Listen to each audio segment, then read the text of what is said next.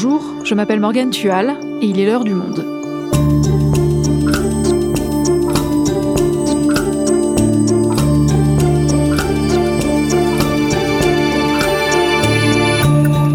Aujourd'hui, la Finlande et la Suède ont fait leur demande d'adhésion à l'OTAN, l'alliance militaire occidentale, qu'on disait pourtant en perte de vitesse. L'offensive russe en Ukraine a rebattu les cartes. Ces pays renoncent donc à leur non-alignement militaire historique, en choisissant désormais clairement leur camp, celui des États-Unis et de l'Europe face à la Russie, quitte à provoquer la colère de Moscou. Pourquoi ces deux pays, très attachés jusqu'ici à leur non-alignement, ont-ils fait ce choix? Risque-t-il une riposte de la Russie? L'OTAN est-elle redevenue incontournable? On en parle avec Anne-Françoise Hiver, notre correspondante en Suède, et Élise Vincent, spécialiste des sujets de défense au monde. Finlande, Suède, la renaissance de l'OTAN, un épisode produit par Garance Munoz, réalisation Quentin Tenot et Amandine Robillard.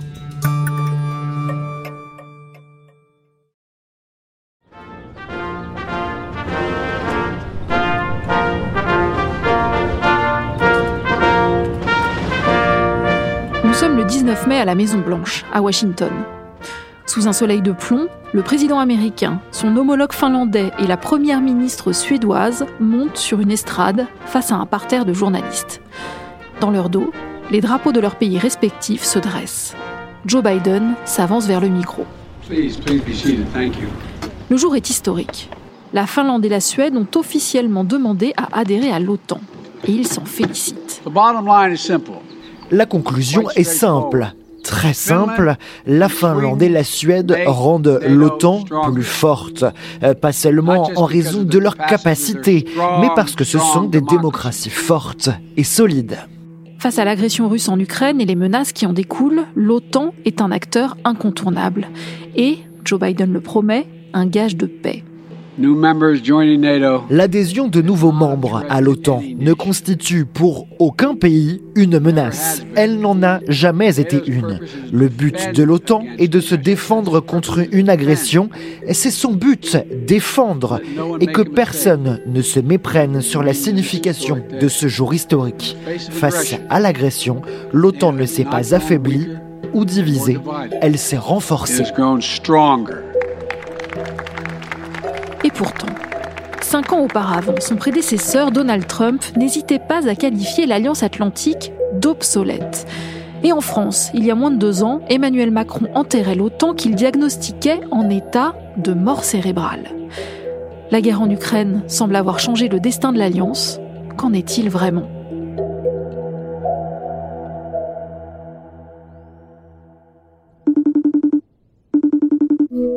Bonjour Anne-Françoise, tu m'entends bien? Bonjour, oui, je, t'entends bien. Anne-Françoise, on va commencer avec toi. D'abord, ce non-alignement militaire de la Suède et de la Finlande, ou cette neutralité, comme on entend parfois dire, qu'est-ce que ça signifie? Effectivement, on parle de non-alignement, pas de neutralité. C'est pas la même chose au sens où on peut pas dire que les deux pays sont totalement neutres depuis qu'ils ont adhéré à l'Union européenne. Ils ont choisi leur camp. Dans le traité de l'Union européenne, il y a un paragraphe, le paragraphe 42.7, qui dit que si un pays membre de l'Union européenne est agressé, il recevra le soutien des autres. Ça veut dire que la Finlande et la Suède s'engagent plus ou moins à offrir ce soutien aux autres. Ces deux pays aussi qui ont des relations très proches avec l'OTAN, euh, qui se sont renforcées encore après l'annexion de la Crimée par la Russie. Donc parler de neutralité, ça n'a plus vraiment de sens. C'est deux, pays qui ne sont pas dans une alliance militaire à proprement parler, comme l'OTAN. Donc on parle de non-alignement. Anne-Françoise, tu es actuellement en Suède. Est-ce que sur place, la décision de demander l'adhésion à l'OTAN a semblé évidente politiquement? Non, pas du tout. Il est clair que le processus a été mené par la Finlande. En Suède, on n'était pas prêt. On n'avait pas forcément l'envie d'adhérer à l'OTAN aussi rapidement. En Suède, on se considère comme un pays neutre et c'est quelque chose qui est extrêmement fort et qui fait partie de l'identité collective. Ça a permis plusieurs choses à la Suède. D'une part, on met en avant le fait que la Suède est le pays qui, euh, dans le monde, a connu la plus longue période de paix, c'est-à-dire plus de 200 ans de paix. Cette neutralité, elle a aussi permis à la Suède, en fait, de s'affirmer sur la scène internationale comme un acteur important dans la, négociation de conflits internationaux, euh, de, de, jouer les arbitres, de défendre les droits de l'homme, etc. Et tout ça, les Suédois ont peur de le perdre, puisque maintenant qu'ils seront membres d'une alliance militaire, ils pensent que ça sera plus compliqué justement de jouer ce rôle. Et est-ce que ça a généré un débat virulent en Suède? Ça a généré un débat euh, au début du processus, c'est-à-dire que euh, la droite, les quatre partis d'opposition de droite, ont poussé le gouvernement à avancer, le gouvernement social-démocrate, euh, qui était lui très très réfractaire à l'idée d'adhérer à, l'OTAN. Le parti avait un congrès en novembre et a rappelé qu'il était opposé à une adhésion. D'ailleurs, le, le, ministre de la Défense, à l'époque, Peter Lukvist, avait dit que tant qu'il serait ministre de la Défense, il était hors de question que le pays rejoigne l'OTAN. Et donc Peter Quist a, reconnu il y a quelques jours qu'il avait euh, changé d'opinion sur le sujet maintenant qu'il soutenait euh, l'adhésion de la Suède à l'OTAN. L'un des arguments que nous avancions par rapport à l'OTAN, c'était que cela risque de créer plus de tensions à la frontière finlandaise et que cela mettrait la Finlande dans une situation très compliquée. Mais les Russes ont changé la donne avec leur attaque sur l'Ukraine et ils ont montré à quel point ils sont brutaux et nocifs avec cette guerre. Et cela génère une situation complètement inédite pour l'Europe et il nous faudra en tirer les conclusions.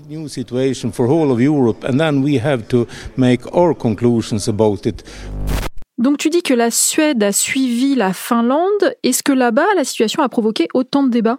Non, alors c'est ça qui est, extrêmement intéressant. C'est allé extrêmement vite. Euh, ça a même beaucoup surpris les Finlandais eux-mêmes.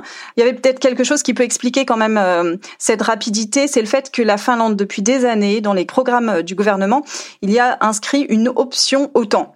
Alors c'est quelque chose qui n'a aucun, aucune signification juridique, puisque de toute façon, l'option, elle a toujours été là. N'importe quel pays peut décider de déposer une demande d'adhésion à l'OTAN.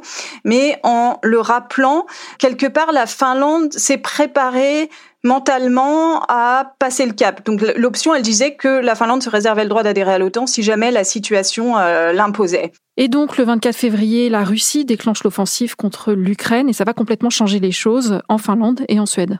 Oui, Sauf que il y avait déjà des prémices de changement depuis euh, le mois de décembre. Parce que le mois de décembre, Moscou pose un ultimatum en exigeant que tout élargissement de l'OTAN soit banni à l'avenir. Donc évidemment, tous les yeux sont tournés vers l'Ukraine puisqu'il y a les mouvements de troupes russes euh, à la frontière de l'Ukraine à ce moment-là. Mais en fait, ça provoque quand même un choc en Finlande et en Suède parce que là, euh, bah, Helsinki et Stockholm réalisent que eux aussi sont inclus. Et puis il y a le 24 février. Alors là, évidemment euh, c'est un choc comme partout. On prend conscience en fait que la seule protection véritable, ce serait d'adhérer à l'OTAN. Être membre de l'OTAN et être un partenaire de l'OTAN, pour la première fois, les Finlandais et les Suédois réalisent que ça veut dire en vrai, c'est-à-dire que oui, l'Europe, l'OTAN vont envoyer des armes euh, à l'Ukraine, vont aider le pays financièrement, vont imposer des sanctions à la Russie, mais ils ne vont pas intervenir militairement sur le sol de l'Ukraine et notamment pour les Finlandais qui se sont retrouvés à plusieurs reprises seuls dans des guerres contre l'Union soviétique, c'est extrêmement important cette différence. Ils ne veulent plus être seuls dans une guerre contre la Russie et donc la seule alternative, hein, c'est d'adhérer à l'OTAN. C'est la protection de l'article 5 de l'OTAN qui dit que si un pays est agressé, les autres lui viendront en aide. Cet article 5, on l'a que quand on est membre de l'OTAN, pas quand on est partenaire de l'OTAN. Et le 15 mai, donc, le, la première ministre euh, finlandaise, Sanna Marin, et le président Sauli Niinistö ont, ont officialisé euh, le fait que leur pays allait déposer une demande d'adhésion à l'OTAN. Et à cette occasion, le président finlandais euh, a dit qu'une nouvelle ère s'ouvrait. Ladies and gentlemen,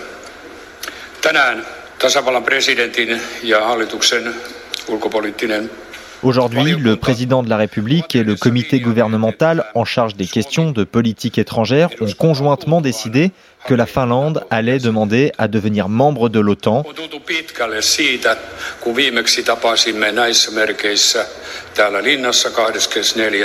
Beaucoup de choses se sont passées depuis notre dernière rencontre ici le 24 février. C'est un jour historique, une nouvelle ère s'ouvre. Mais les Suédois, qui sont donc très attachés à cette forme de non-alignement militaire, est-ce qu'ils approuvent cette évolution? Alors une partie des Suédois, oui, mais pas tous. Il y a même eu des, des manifestations les dernières semaines. Donc il y a plusieurs arguments hein, euh, des opposants et un des principaux est le fait que la Suède a toujours été un pays qui s'est battu contre la prolifération nucléaire, pour le désarmement, et que là on va rejoindre une alliance dont la principale arme de dissuasion est, est l'arme nucléaire.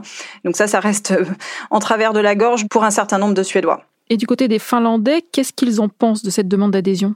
Alors les Finlandais, c'est différent. Il y a beaucoup plus d'enthousiasme de la part de la population finlandaise. Pour vous donner un, ordre d'idée, depuis des années, les sondages montrent entre 20 euh, et 30% d'opinion favorable, une très grosse, euh, très grosse opposition. On est passé au mois de février euh, à 53 C'était un sondage qui a été effectué au moment de, de l'agression de la Russie contre, contre l'Ukraine. Deux semaines plus tard, on était à 62% d'opinion favorable.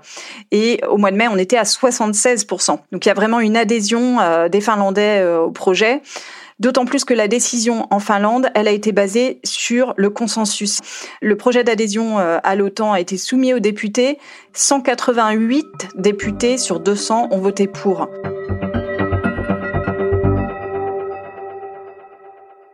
Anne-Françoise, tu disais que les Finlandais se reconnaissaient beaucoup dans la situation des Ukrainiens et qu'ils se sont mis d'accord très rapidement pour demander d'adhérer à l'OTAN.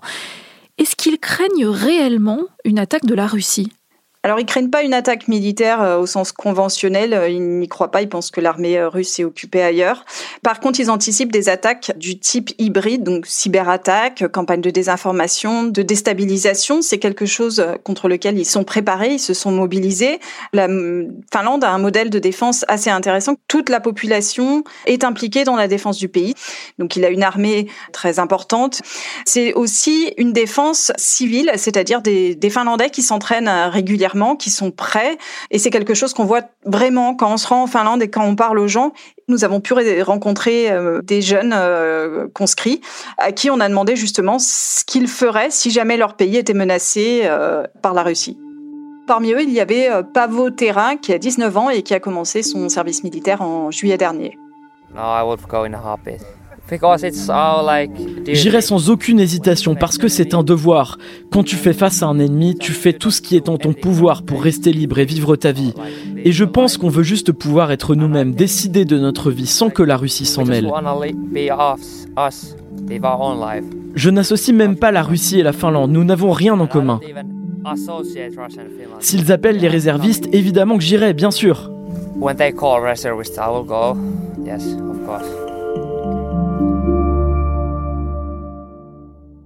Et comment a réagi la Russie à ces demandes d'adhésion? Donc il y a eu différentes réactions. Certaines personnes, au sein notamment du ministère des Affaires étrangères, ont menacé euh, de conséquences militaro-techniques. Alors on ne sait pas exactement ce que ça veut dire. Et le président russe Vladimir Poutine a d'ailleurs mis en garde ses homologues suédois et finlandais. Finlande, Suède, je voudrais vous informer, chers collègues, que la Russie n'a aucun problème avec ces États. Un tel élargissement de l'OTAN à ces pays ne constitue pas une menace immédiate pour nous, pour la Russie, mais le déploiement d'infrastructures militaires sur les territoires de ces pays entraînera bien sûr une réponse. Ceci dit, il y a déjà des conséquences puisque euh, la Russie a coupé les livraisons d'électricité à la Finlande le 14 mai. Par ailleurs, il y a beaucoup d'annonces faites par Moscou. On parle de bases militaires qui pourraient être euh, installées euh, à l'ouest de la Russie, donc près des frontières de la Finlande. Donc la Finlande, pour le moment, réagit calmement. Pendant cette zone grise, c'est la période pendant laquelle la Finlande et la Suède ont déposé leur demande d'adhésion, donc ont pris euh, clairement position euh, en faveur d'une adhésion à l'OTAN, mais ne sont pas couvertes euh, par les garanties de sécurité offertes par l'OTAN. Et l'ironie dans cette histoire, c'est quand même que la Russie a motivé euh, sa guerre contre l'Ukraine par le fait que euh, l'Ukraine voulait adhérer à l'OTAN et que la Russie se sentait menacée, et que là, elle a vraiment poussé deux pays qui n'avaient aucunement l'intention d'adhérer à l'OTAN dans les bras de l'organisation euh, transatlantique.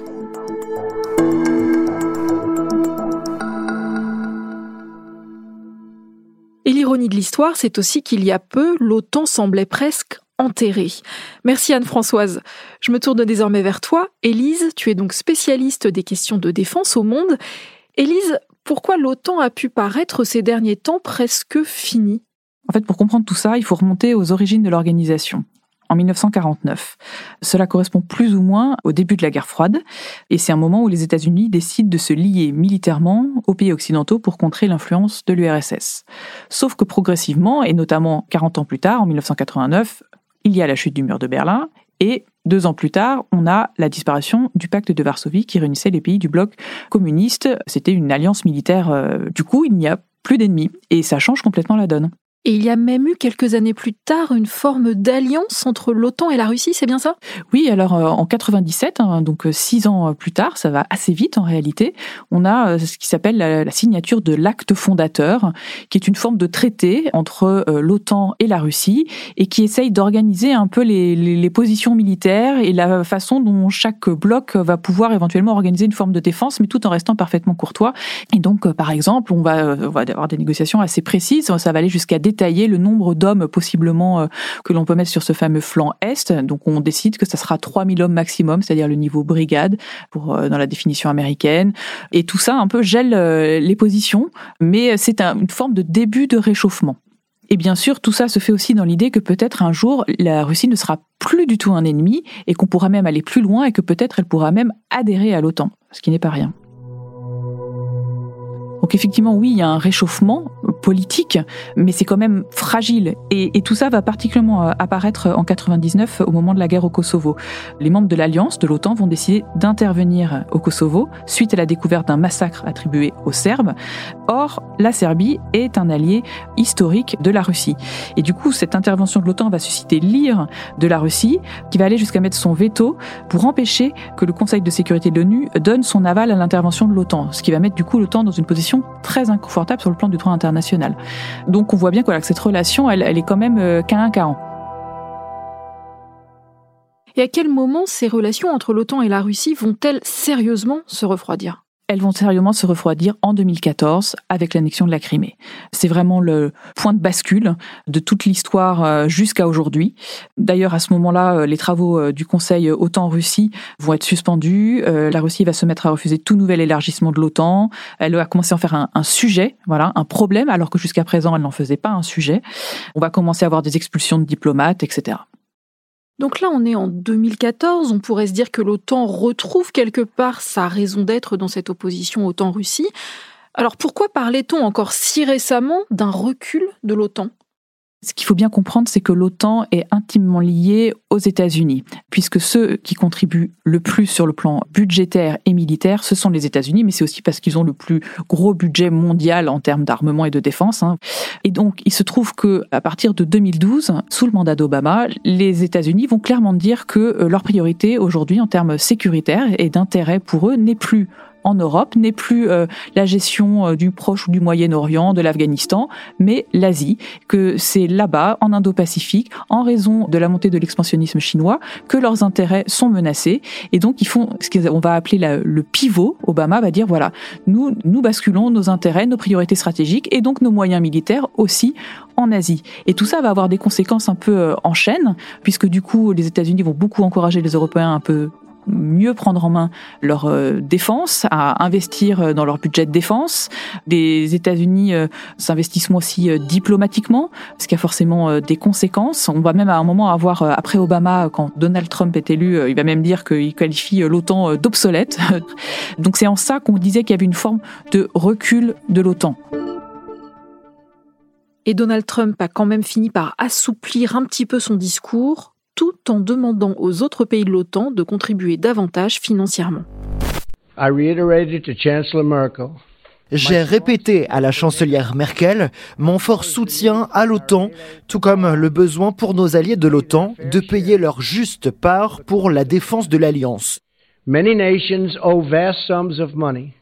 Beaucoup de pays doivent d'énormes sommes d'argent depuis des années et c'est très injuste envers les États-Unis. Ces pays doivent payer. Donc ça, c'était en 2017. Et deux ans plus tard, c'est Emmanuel Macron, cette fois, qui déclare que l'OTAN est en état, je cite, de mort cérébrale. Pourquoi? Macron dit ça avec une grille de lecture très franco-française, mais c'est l'idée que euh, l'OTAN, peut-être militairement, a pu faire un certain nombre d'opérations euh, durant euh, les années précédentes, mais que fondamentalement, l'organisation politique, parce qu'il y a une forme de quand même de, il y a une alliance, hein, l'alliance atlantique, on appelle ça, où tous les États membres discutent. Ça, ça ne marche pas, à son sens. Et ça ne marche pas parce que, effectivement, au sein de l'OTAN, il faut le rappeler, toutes les décisions se prennent à l'unanimité. Et ça, ces discussions ne fonctionne pas. Et d'ailleurs, un certain nombre de, fonctionnaires ou de militaires qui sont euh, mis à disposition euh, de l'OTAN euh, se plaignent d'une espèce de, de, machine administrative extrêmement lourde qui peine à prendre des décisions efficaces et rapides. Est-ce qu'il y a un allié en particulier qui pose problème à ce moment-là? Dans le discours de Macron, il vise en particulier la Turquie, qui cause des difficultés de plus en plus grandes aux alliés, mais surtout à la France. En fait, la Turquie joue un rôle particulièrement complexe, notamment en Syrie, où euh, la guerre fait rage depuis un certain nombre d'années et où la France est engagée euh, au sein d'une coalition et où elle s'appuie notamment sur les Kurdes. Mais évidemment, pour les Turcs, c'est inentendable et c'est même un casus belli. Donc ça complique sérieusement les choses sur le terrain. Et arrive donc le 24 février 2022, l'attaque de la Russie contre l'Ukraine. Est-ce que cette guerre, on peut dire qu'elle a ressuscité l'OTAN?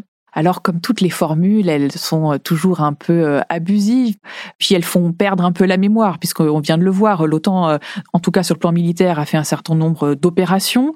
Il y a eu une, extension quand même de l'OTAN toutes ces années, hein. le nombre de pays membres n'a cessé d'augmenter, mais effectivement, là, avec ce conflit, d'un coup, les alliés sont vraiment obligés de, de serrer les rangs, de se parler de manière beaucoup plus régulière, de partager du renseignement, et on voit bien aussi que même la Turquie, qui était l'État membre qui posait le plus de difficultés, notamment notamment à la France, a mis euh, beaucoup d'eau dans son vin, joue un rôle de médiateur entre Ukrainiens euh, et Russes. Alors il faudra voir comment tout ça évolue, mais du coup, en tout cas, ce conflit de la guerre en Ukraine a remis au goût du jour la question des moyens militaires, des ressources des États membres qu'ils mettent à disposition euh, de l'OTAN, et ça, ça va renforcer mécaniquement l'OTAN, puisqu'un certain nombre de pays aujourd'hui ont clairement décidé de sauter le pas d'augmentation majeure de leur budget de défense. Merci Elise. Merci.